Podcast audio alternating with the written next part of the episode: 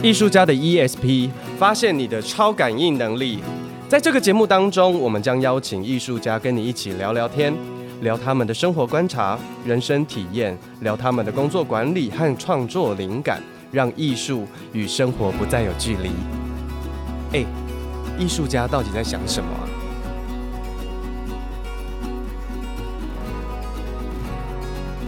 欢迎收听艺术家的 ESP，我是挂山一号，我是肉桂犬，我是长棍面包。我们今天来聊聊，就是我想要问你们，你们平常会去看展览吗？我会，我是那个贾文清，所以有重要的展我一定会去看。就只有重要，不重要的不看。就是你也不知道它在哪里啊，就是但是重要的展，就例如说台北双年展啊，然后或是当代有些很特别的展，我也会去看。好好好好，然后就是最近有一个广告打出来，广告有打出来的那一种、嗯、是吗？对，然后最近最近有一个就是文青抢爆都预约不到的展，我终于看到了。你该不会说就是北美馆那个展吧？对，盐田千春就有一堆那个盘那个盘丝洞盘丝洞，很多线盘丝 在那边。啊，你已经看完了？天哪！我去看了，我去看了，我也看了。而且那个现在预约超难抢的，我那天准时五十八分守在电脑面前，那个手机面前就开始狂点。我点怎么有点像是预约疫苗啊？怎么跟预约疫苗很像？那狂点狂点。我觉得应该是要那个叫什么，就控制人数。因为之前之前有另外一个展，我不知道你知不知道，那个那个大头娃娃大眼娃娃奈奈奈对他那个我就很不满意。非常之不满意。你说，因为他在关渡美术馆，可是关渡美术馆本来就不大，啊，他一次只放四十个人进进去。听说很多人在外面排队。对我，我人到现场了，我跟我朋友，我们一群人到了现场，他告诉我大概要排三个小时。那应该三个小时，直接转头回家了吧？立刻立刻掉头。后来我们就我就搭了我们朋友的车，立刻我们去北海岸去喝咖啡。他也不是领号码牌，就是你就是没有。应该说，因为因为既然是母校，就母校批评就比较严厉，我就会觉得怎么怎么会是这样子的处理的方式？因为你是你你是艺术殿堂，哎，就是你在这一块应该要比别人更更活络吧，更熟悉啊。然后你让你让外面的人就是等了三两三个小时，他虽然搭了一个棚子，而且你知道吗？他们有多么的有温度？我讲有温度，就是他们派了很多志工学生。你一看就知道是北艺大的美术系，或是大学部，或是研究生，就是他他们派了很多的志工学生，然后拿了牌子，然后一就是一组一组来跟观众说，排队要两三个小时哦，你们要考虑一下，你们要不要排哦？他就这样，而且他已经讲话讲到烧瞎，就是讲话已经没有声音。然后我把他叫来，我们就跟他聊天，大概聊了快二十分钟。然后我就在想说，那你做一个 Google 表单用预约制有多难？嗯嗯，是有多难？就是。因为我们去日本，如果你去日本看展的话，基本上日本现在看展全部都是线上预约。其实国外很多就是当代艺术展也都是采取这样的方式，因为它要控管人数，因为你一下子人闯进去，其实你看不了什么。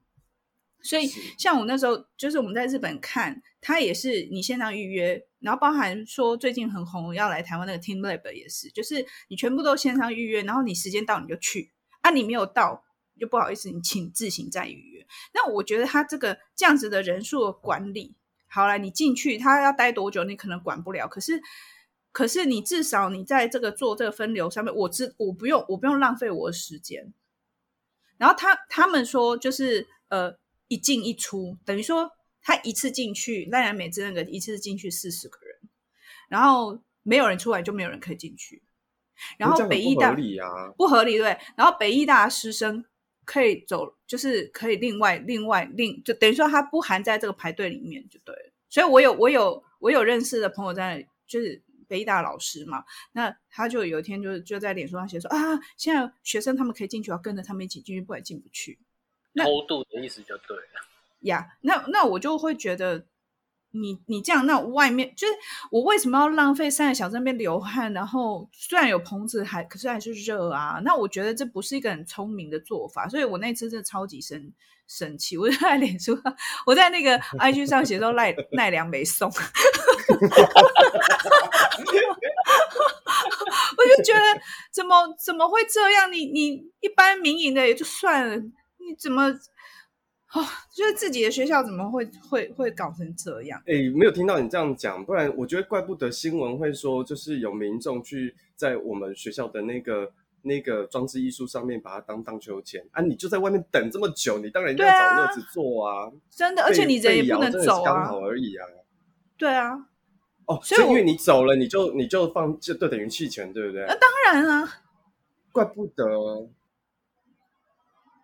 对啊，那你你如果说你里面只限四十个人，那你何不干脆？那你就干脆规定，就是比如三十分钟一组人，三十分钟一组人，你就四十、四十、四十。你看今天不好意思已额满，你就像北美馆这样子，他们、嗯、日本他们是自己有一个 app 的系统，你是可以选择你要的时间，而且他们排的很精细，甚至比如十点，然后十点十五、十点三，他们十五分钟一批。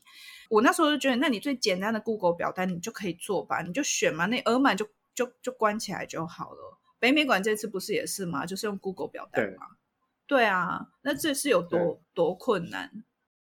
但是我觉得北美馆这次主要是因为疫情被人数限制的关系，所以才有表单。因为我想台湾人去逛美术馆的经验真的非常少，所以。就是，就通常你看，我们平常去美术馆，除非是大展，不然都是门可罗雀嘛。但是，但是像我你你刚刚这样讲，我就突然想起来，像之前我去意大利玩的时候，然后我是临时想要去那个，不是米开朗基罗，达文西，达文西那个 Last Supper 那个最后最后的晚餐那一个教堂，然后我完全就是脑子有动，因为我就是直接人就去了现场。然后就被拒于门外。他说他们直接预约。他他就是梵蒂冈博物馆呢，他是在梵蒂冈博物馆的最终展里面。不是那个，不是那个，不是不是那个是创世纪。我说的是那个耶稣最后的晚餐。最后的晚餐那一幅，那一幅是在另外一个小教堂里。对，他在一个教堂。Oh, okay. 然后他是说，然后他要预，他一定要预约的原因是因为他一次只开放十五还是二十个人进去，因为那是一个几百年的以上的古迹。所以他不能够让太多人进去，对，对，所以他一定要预约，对。但是好像国外是不是是不是国外到到国外的博物馆都需要预约，除非是小型的？没有要看啦，其实要看，就是嗯，我我觉得这个其实可以牵扯到蛮多那种所谓的文化习惯吧。就是像我在法国念书的时候，嗯、例如说罗浮宫，你基本上都不用预约啊。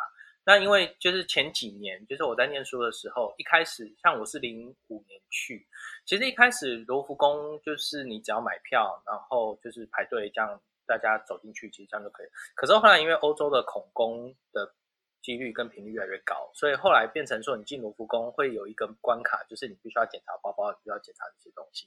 但它其实也没有限制说你一定要预约，或者因为罗浮宫实在太大了，你也说实话你没办法预约，它有好几个门都可以进去。这样子，那会需要预约的，在巴黎会需要预约的博物馆，只有那种比较小的博物馆会需要预约。像我记得我看过很特别的，就是那个光之博物馆，我不知道你们知不知道这个地方。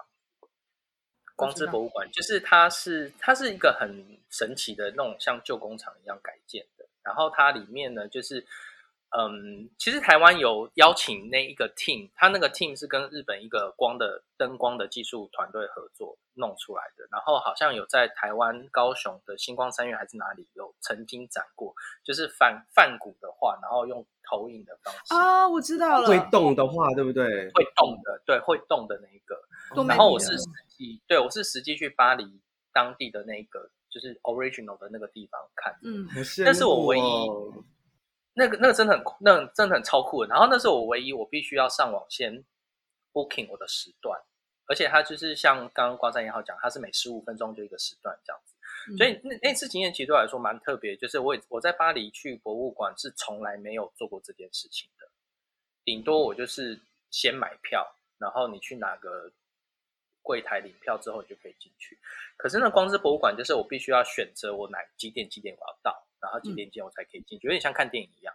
然后我那一天去的时候呢，我就发现，嗯，因为我很怕迟到，所以我就提前了半个小时，我就到了那个地方。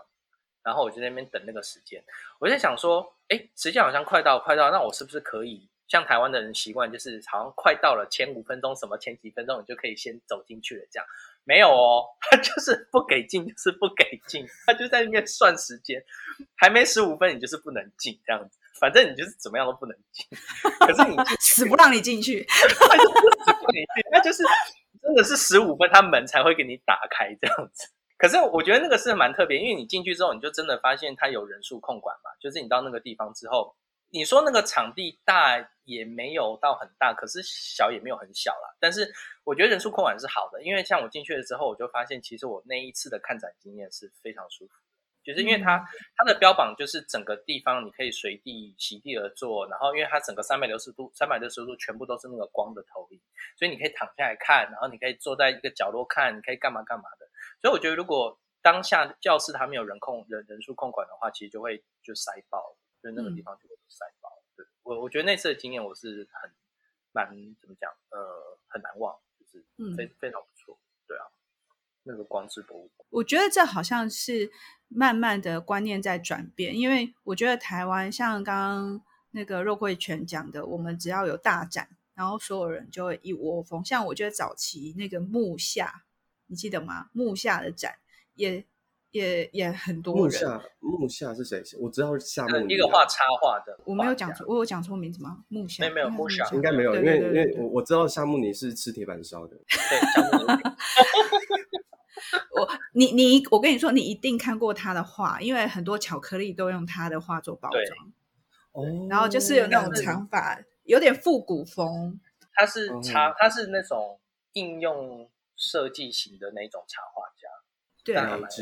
反正我觉得蛮多展览，呃，台湾就是只要有吵起来的话，大家就是会一窝蜂的去，然后就会有里面有很多人，然后其实你在欣赏画作的那个过程当中，嗯、你并没有觉得很自在，或者是你会觉得很很想要赶快出来，然后我觉得失去了那种，呃。就像刚刚那个长棍面包说的体验，因为我觉得现在越来越多展览，它跟空间有做很好的结合。其实，其实如果我们真的好好去看一个展，你会发现这些作者作者他们很用心的在规划动线，然后规划观看的观看的视角，然后你站在哪里看，或者是你在看的这个过程，它的那个空间的规划，他会希望给你是最棒的体验。可是，如果里面人很多的时候，你体验不到他的用心。那我觉得，慢慢的，大家可以开始试着去接受说，说其实看展不是只有眼睛，它还是一个整个全感官的感受。因为像我们三个都不是做视觉艺术的嘛，那我们还是很常去看展览。那有时候像早期像故宫，你知道故宫旁边不是有个别馆吗？对，你知道以前啊，那什么各大什么联合啊、中时啊，他们办那种大展，就会在那边，然后就会人很多，然后大家就是会急着最后结束的时候、嗯、去纪念品店买一波。可是你进去看展的时候，你除了手上拿那个展览册，展览册里面都充斥了各式各样的广告，甚至有一些人就是因为他有那个导览嘛，就是导览员导览，然后有时候你就会跟，就是不小心凑过去，就会跟着听。我也有朋友，就每次去看展的时候，他说啊，我看不懂，我看不懂，然后他就去找有人在导览，他就跟跟听。所以早期的那个导览那个声音都很大声，嗯，对对，就全部人都听得到。是后来这几年很先进的，我们都要戴耳机，就是不会打扰到别人。哦，那我觉得像慢慢现在。到比如说北美馆，他现在甚至用 app，你就是去看，然后你扫那个 app，然后你用你自己的耳机听。我我我也觉得蛮好，只是很可惜它不能。嗯、对，可是它不能，就是如果你暂停，你就全部都要重来，就是你不能往前往后这样子。我觉得这个比较可惜，但我觉得它也是一个好方式。但目前就是好像是只有中文，也没有双语。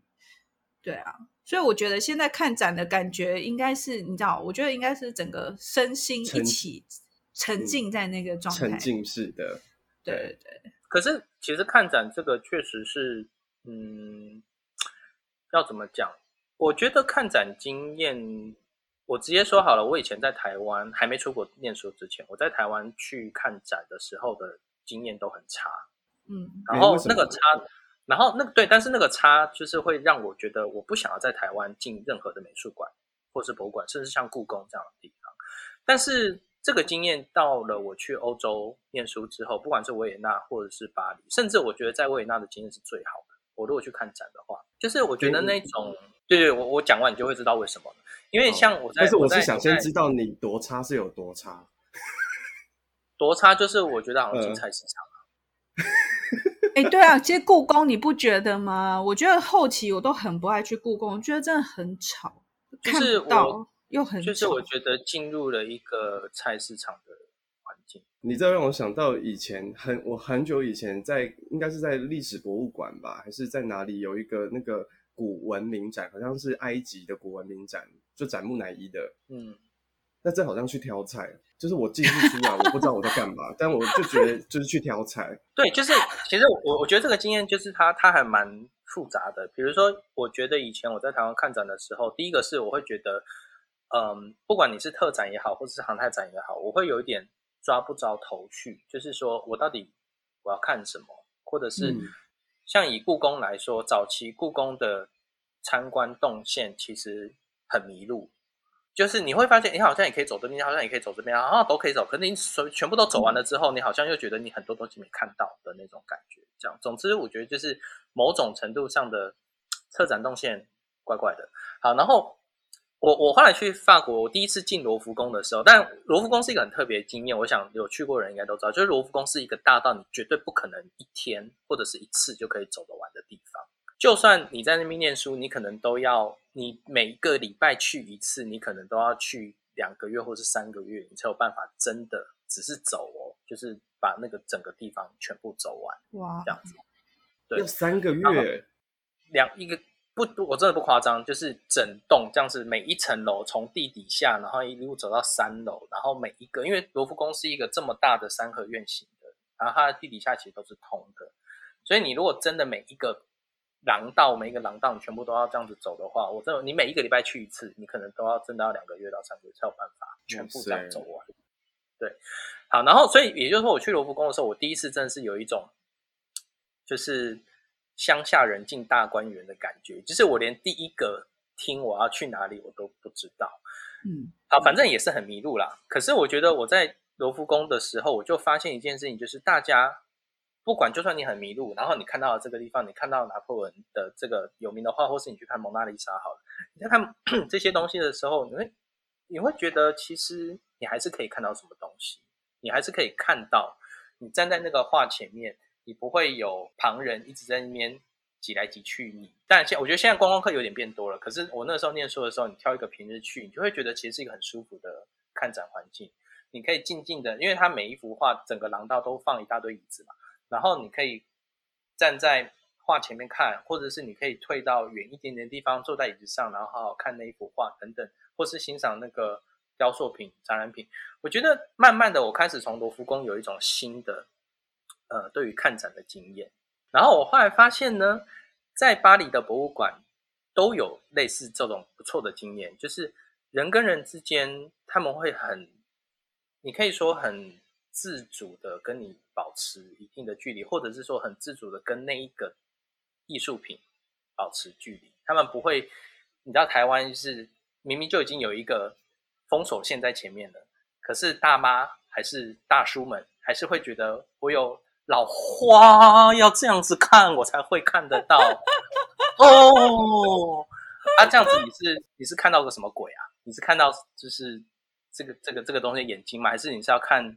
这个颜料有多厚之类的吗，就是我我觉得那个经验其实 差很多，我只能这样说。那我想要分享一个那个，就你们刚刚整个往前趴，我就想到在日本，我有一次去东京，然后跟朋友就是很非常偶然的机会，我那时候就是想要去看看一个当代展，然后那个当代展其中有一个展品也是刚好是这一次。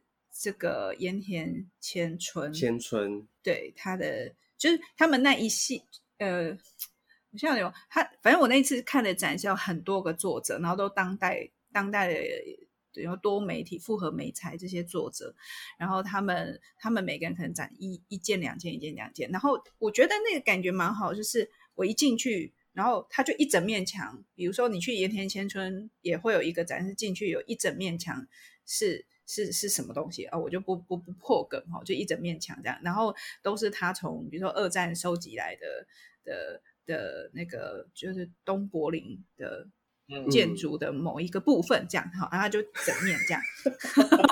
我我就想说，哎，我还是我可以讲出来，因为你要如果是戏剧，我们尽量不要破梗。反正总之就是可以讲出来了，是可以讲吗？然后然后这个展品，它其实在这一次盐田千春的那个展览里面，它也有展出。哦，对，对吧？你说的是那一那那那那一那一整组嘛，对不对？对对对对，没错。因为我那时候看到，就是看到大家去拍照的时候，我想说这个怎么那么眼熟？然后我在想说啊，我可能我在东京看过。然后总之就是，但是嗯，当时那个作品不是我那一次看展最喜欢的。我就是有被另外一个在角落一个房子，他盖一个房子，然后房子里面有很多各式各样的。电话，然后他房子里面有装饰，然后你每一个电话拿起来都是一段不同的故事。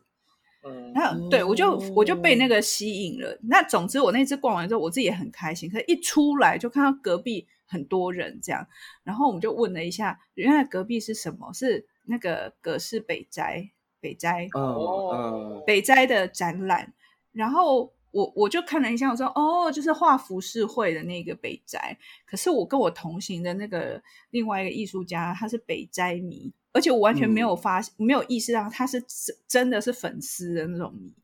然后所以那一天刚好他开展第一天，哇，太刚好了吧？很刚好，所以立刻买了票，转一转头就又又进去这样。然后我。我就想说，好，那我就进去看一看。结果我才发现，我进去看北站那个展，我是人生第一次。你有看过那个看展，很像一列那个回转寿司上面的小火车，然后塞满，你要整条铁道塞满小火车的速度，就是咚咚咚咚咚，很慢很慢。然后我前面一整排全部都是老先生老太太，然后你们刚刚说就是很贴着那个画作，他们不但贴着，他们还戴那种。那种眼镜，放大镜，放大镜眼镜贴着在放大这样子。对对对，他们还这样子，有的是拿出放大镜就这样看，然后有的是贴贴那种圆圆的眼睛这样看，然后看古董这样看。然后我的想法是，那你就让他看，那后面人就往前。没有，所有人排队排队哦。这个很像，这个很像在台湾看展啊，就是我，但是我不，我不能，就是我觉得这样子很不对啦。就是如果是以我个人来说的话。就是像例如说，我上次去看布列松在中国的时候，在北美馆，然后我跟你讲，我真的不夸张，我已经选了一个几乎是人潮最少的时段去。可是呢，我在看那整个布列松的那整个动线，我有一半的时间都在看别人的后脑勺。我懂，而且你知道我在那一 我在那一条。排队的人，因为都老先生老太太，你知道，就是日本老先生老太太不高，就是我在里面一整条，我觉得我很像突出的老外，你知道吗？就是我在那边，然后我就一直看，想说前面到底为到底发生什么事情，然后我所有人都排队，那我就有点很急，因为他旁边都是，他是沿，他是以他的年年纪年，就是那个。一年份，呃、年份，嗯、就从最最小的时候一路一路一路，所以它分三个四个阶段。然后这中间就是这样墙墙面全部都是画，对不对？中间还有那种像桌子有玻璃罩，里面有放他的手稿。然后我就一直回头看那个手稿，我想说，啊那边都没有人看，啊不然我先去看那个好了。然后我就我就跳走了，我就跳开了。啊，我朋友还在里面，我就跳开。然后因为我可能。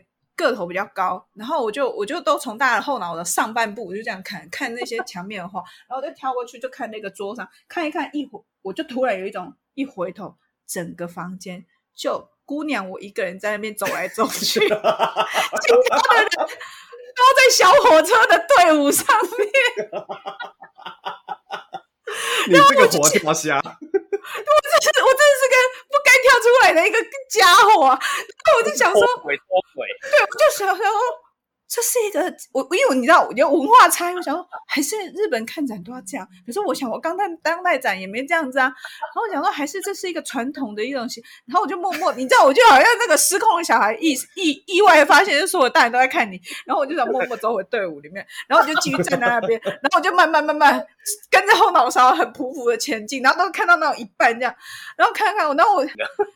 我看到我真的我我就觉得哦，好慢哦，就是我可以先看别的吗？那我就只好，我真的是再待不到一分钟，我就回头再跟我朋友说，我去隔壁看一看。然后我就我就走到隔壁，我就已经他们第一阶段还在那边用那个放大镜看，而且我真的是你知道前面这一个拿放大镜看，他前面就空白，因为前面的人已经往前走，但他就在那边看，后面的人也不会离开，他就在那边等。火火车头啊，就是很多人喜欢对。对，然后我就想说，哎，前面都已经脱轨，你还不赶快跟上？然后我就我就跟着前面的，我就插入，我就跟着前面的队尾随，然后我就到隔壁间，隔壁间，而且它就是四个阶段那个房间，它的那个每一个转，它一一个转折就一个新的颜色，哇！所以你对那一一个转折，我就哦，你知道别有洞天，我又开始看看看，哎，又遇到火车。火车还不以每每一间都有一辆火车，对不对？好几辆，就是中间可能有截断的。然后最后我个人很扯，我就这样子用这种叫海鸥式，我就跳跳跳跳跳跳到最后最后面，就是一幅很大很大，就超大的，就是一面墙一整面墙的那个呃画，那个画就是呃一个一个僧人在对抗恶魔。其实他到晚期就是有很多跟宗教有关的画作，嗯、然后我就在那边，我就觉得太屌太，我觉得这一幅太厉害。然后我在那边，我就一一一一种快点吧，就把我，然后你就变火车，你就变火车头了。对，就把我后面那个就是就是就是正走吧。然后我就再往前看，说，哎，我到底了，哎，因为门口就是那个管理员的，管理员就是说，你你确定你要出去吗？然后我就看一下，然后我就看一看，我说，哎呦，纪念品店。然后我就说。呃，我就跟他说，My friend is still inside，这样，然后他说，哦，OK，OK，然后我就，我就，我就看一看，然后，可是我如果走出去，我就不能再进来了，你知道，然后我就看到纪念品店，感觉蛮好逛的，嗯、就是周边商品很多，然后我又不能出去，然后因为我出去就不能再进来，然后所以我又回头就看我朋友他在哪，啊、哦，四个阶段还在第二阶段，他还在青少年时期，我的妈呀！甘愿排队，他就是他也是那种每一幅也要看到，只是他只差没有把那个放大镜拿起来。然后后来我就我这样往返，我就这样子到了门口，又再回来，再到门口，这样三次哦，三次。然后我最后我觉得很想上厕所，我就跟我跟我朋友说：“那我先去上个厕所，我在外面等你。”他说：“好。”然后我就出去，然后我就开始快乐的逛那个纪念品店。我在纪念品店里面逛了三十分钟，半小时，半小时算多吗？算，多对不对？不多，不多。我厉害的纪念品店真的可以逛很久。对啊，那我就好，反正逛逛大概四三小时，三半小时。然后他旁边洗手间再出来，再逛个四五分钟。我朋友还没出来，然后我就开始 text 他说：“哎，那呃，我我那我我先出去，我去我去外面那个，因为他他就是外面有个露露天的那个玻璃，可以看到那个整个东京的那个的那个叫什么？”天际线这样子，然后我就去那边，嗯、然后我就我真心在那边等了快一个钟头，哎，哇塞，我等了快一个钟头，然后我朋友就说啊，我出来了，然后他纪念品店他也叼在那边，然后纪念品店可以进进出出，所以他一出来，我想说为什么叼在那里，我就回来，他去买那个他的妇科花，然后他不知道买哪一幅，他每一幅都想买，然后就在那个妇科花的地方又又花了四十分钟。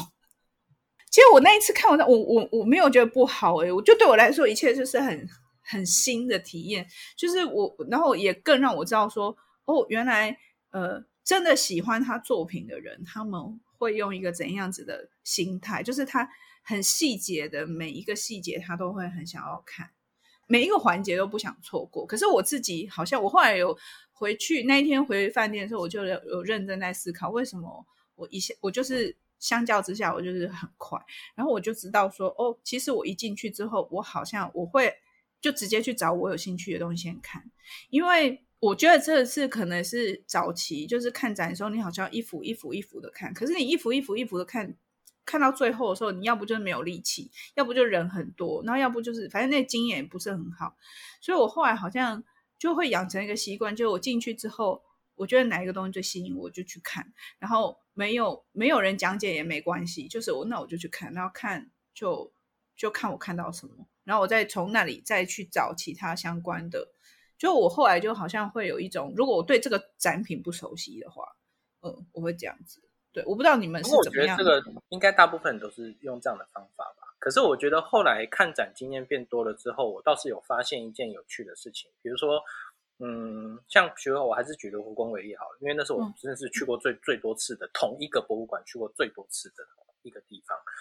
然后像第一次去，当然就是年少不懂事，大家起哄，就是第一个一定去看蒙娜丽莎，然后再就是断头维那个维纳斯这样子，对。可是你去了之后呢，其实就是有点像走马看花，你觉得哇，原来就在这里，真品呢啊，大家拍个照什么什么这样子，对。后来看展经验多了之后，第一个你会开始问自己，就是说为什么我只只看这些东西？那都罗浮宫里面这么多的东西，难道其他的东西？不好看吗？这样，所以我就开始会去找一些没有人会去的展厅，嗯，像例如说罗浮宫里面有一层楼，呃，好像是四楼吧，那个真的是很高，然后很隐秘，它里面全部都是就是法国国王的一系列的，就是肖像画，嗯，然后那个厅呢是几乎没有人要去看的，进到那个厅你就觉得，哎，怎么人都不见了那种感觉，这样。然后有时候我理解，就像是我们挂满了总统的肖像，对。类似吧，但是有一次，反正就是我就是不经意的走进了那个厅，也有可能是因为都没人，我就觉得说，哎，整个 temple 就 down 下来了，我就可以好好的看每一幅画的。然后我发现就是很有趣的哦，因为他那个厅在林布兰隔壁很近，嗯，所以我其实就是不经意的就就进去了，然后就发现说，哎，我如果仔细看这些画的话，我其实是可以看到所谓的历史跟时代的痕迹。就是这个时期的画风，嗯、然后到了几年，就是一百年或者两百年之后，因为他们的画风、他们的用色、他们的颜色，或者是像，例如说绘画来说，就是有描绘的啊、线条的轮廓等等的画法，其实都会不一样。对，我觉得好像当下我突然间有一种，哦，原来很多人在看展、看画看的这么仔细，看画这么多时间看的时候，其实是在看这些东西。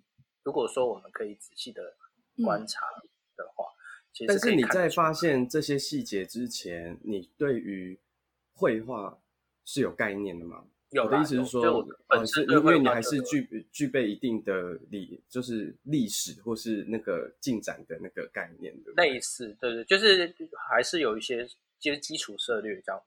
对，嗯。然后后来后来这个有投射到我去看雕塑，就是因为其实我以前是不太看雕塑的。就是像比如说罗丹美术馆等等，我以前对罗丹没有太大的兴趣。就是我不是不喜欢他的作品，他作品很漂亮，可是我就觉得到底看雕塑要看什么？就是看一个人，然后被雕塑在那个地方这样。后来我学会利用另外一个角度在看雕塑的时候，我就发现说，哇，其实雕塑是很很厉害的事情，因为你要知道，例如说像呃一个雕塑品，它可能是有不同的材质嘛，例如说是大理石或者什么什么石。可是这些石头都这么的硬，然后你看到的线条都这么的软。Oh, 我觉得这个后来发现，oh. 对，这个后来就是变成我发现是我在看雕塑的时候一个很很会在意的一个点。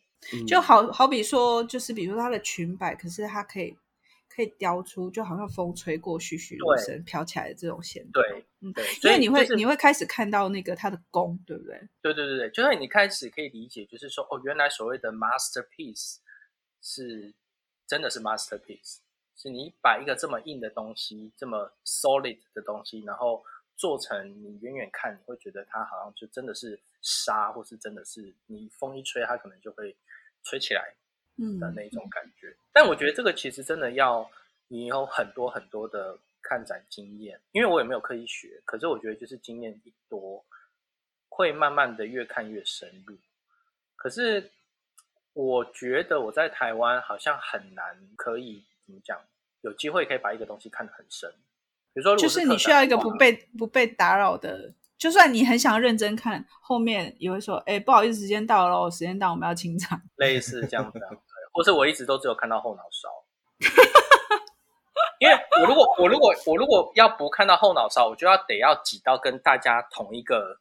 同一个 face，就是他们这么近，那我如果不要看到他们后脑勺，我就得要跟他们一样这么近，我才有办法看到那个东西嘛。可是我又不想这么做，嗯、因为你看展就是要有一个一定的距离，然后慢慢的端详那个展品，嗯，才会看得到全貌，或是对，所以我就会一直在那边希望等那些后脑勺们。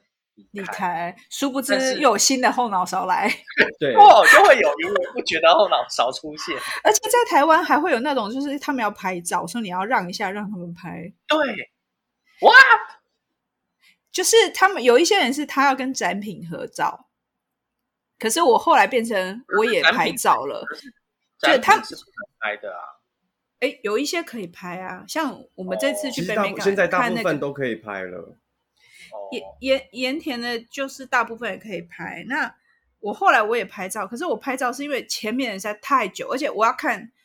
其实有一些话，你想，或者是你就是你会驻足在那边，然后可是人一直来，你会觉得你挡挡到人家。我自己会觉得我好像挡到了别人，然后有人要拍照，有人要干嘛？我觉得好像我挡到别人，然后我想要好好的读一下它上面写的东西，嗯、然后甚至是有时候我是边听那个 audio，然后边看，然后就会比较久。然后我后来是真的觉得。我好像挡到人，所以我就刚好只好匆匆把它拍起来，然后我就边走的时候边继续听，然后继续看这样。但是我觉得这件事情啊，嗯，我觉得这件事情我我是在上海学习到的，就是我那时候在上海驻村的时候，我就去了一个博物馆、美术馆，然后进去看的时候，其实展很好看，嗯，但是我我看展看到最后，我我也拿出手机。我在拍什么呢？我不是在拍作品。对了，我还是有拍一点作品，但我主要在拍的是我拍你在拍作品。没有，我我在拍你在拍作品。我拍了、哦、我拍了一系列的，就是那个来参观的人，然后拿出做拿出那个在自拍跟拍作品的画面。然后说我拍了多后脑后脑勺。哦，所以你专拍后脑勺。我那次我那一次那那个反而成为了我另外一个看展的乐趣。对。但是，各位请，我觉得你要来办一个后脑勺展。你看过你的后脑勺吗？吗？但是，然后把它放在北美馆。你在北美馆里面展后脑勺，北美馆的后脑勺，后脑勺。你在北美馆里面展，我觉得这应该是蛮有趣的。对对。然后，然后，但是我我也在那个过程当中，我就发现不要客气，就是如果你真的有兴趣的，你就。就不要客气的给他站在那边，不要管人家，因为没有人要。那是在上海、欸，那是在上海、欸。你去东京，你站站看，你你突然给他抢当火车头，你试试看。没有，大家还是会乖乖排队啊，不是吗？你在东京。对啊。所以大大家就会乖乖的跟你排一个小时，让你住。可是我在欧洲看展的时候，如果我不小心变成后脑勺，我真的会被人家骂、欸。哎，就是看展的人，我有被骂过。就是有那个，就是欧洲人、西方人，我觉得应该是。是你挡在那边挡太久了，是不是？我是，就是我是不，真的是不小心的，因为我好像我记得我在罗浮宫看了一幅画，然后我很想要看某一个细节，我忘了是要看签名还是看什么，反正我就站在一个点站了很久，可是我也没有意识到我其实站蛮近的，也许是因为我想要看细节，所以我就就走了近点，结果就真的有一对夫妻，就是直接就说：“你可不可以让开？我看不到。”哦，对，我觉得这样也蛮好的啊，就是说哦好，谢谢，不好意思这样。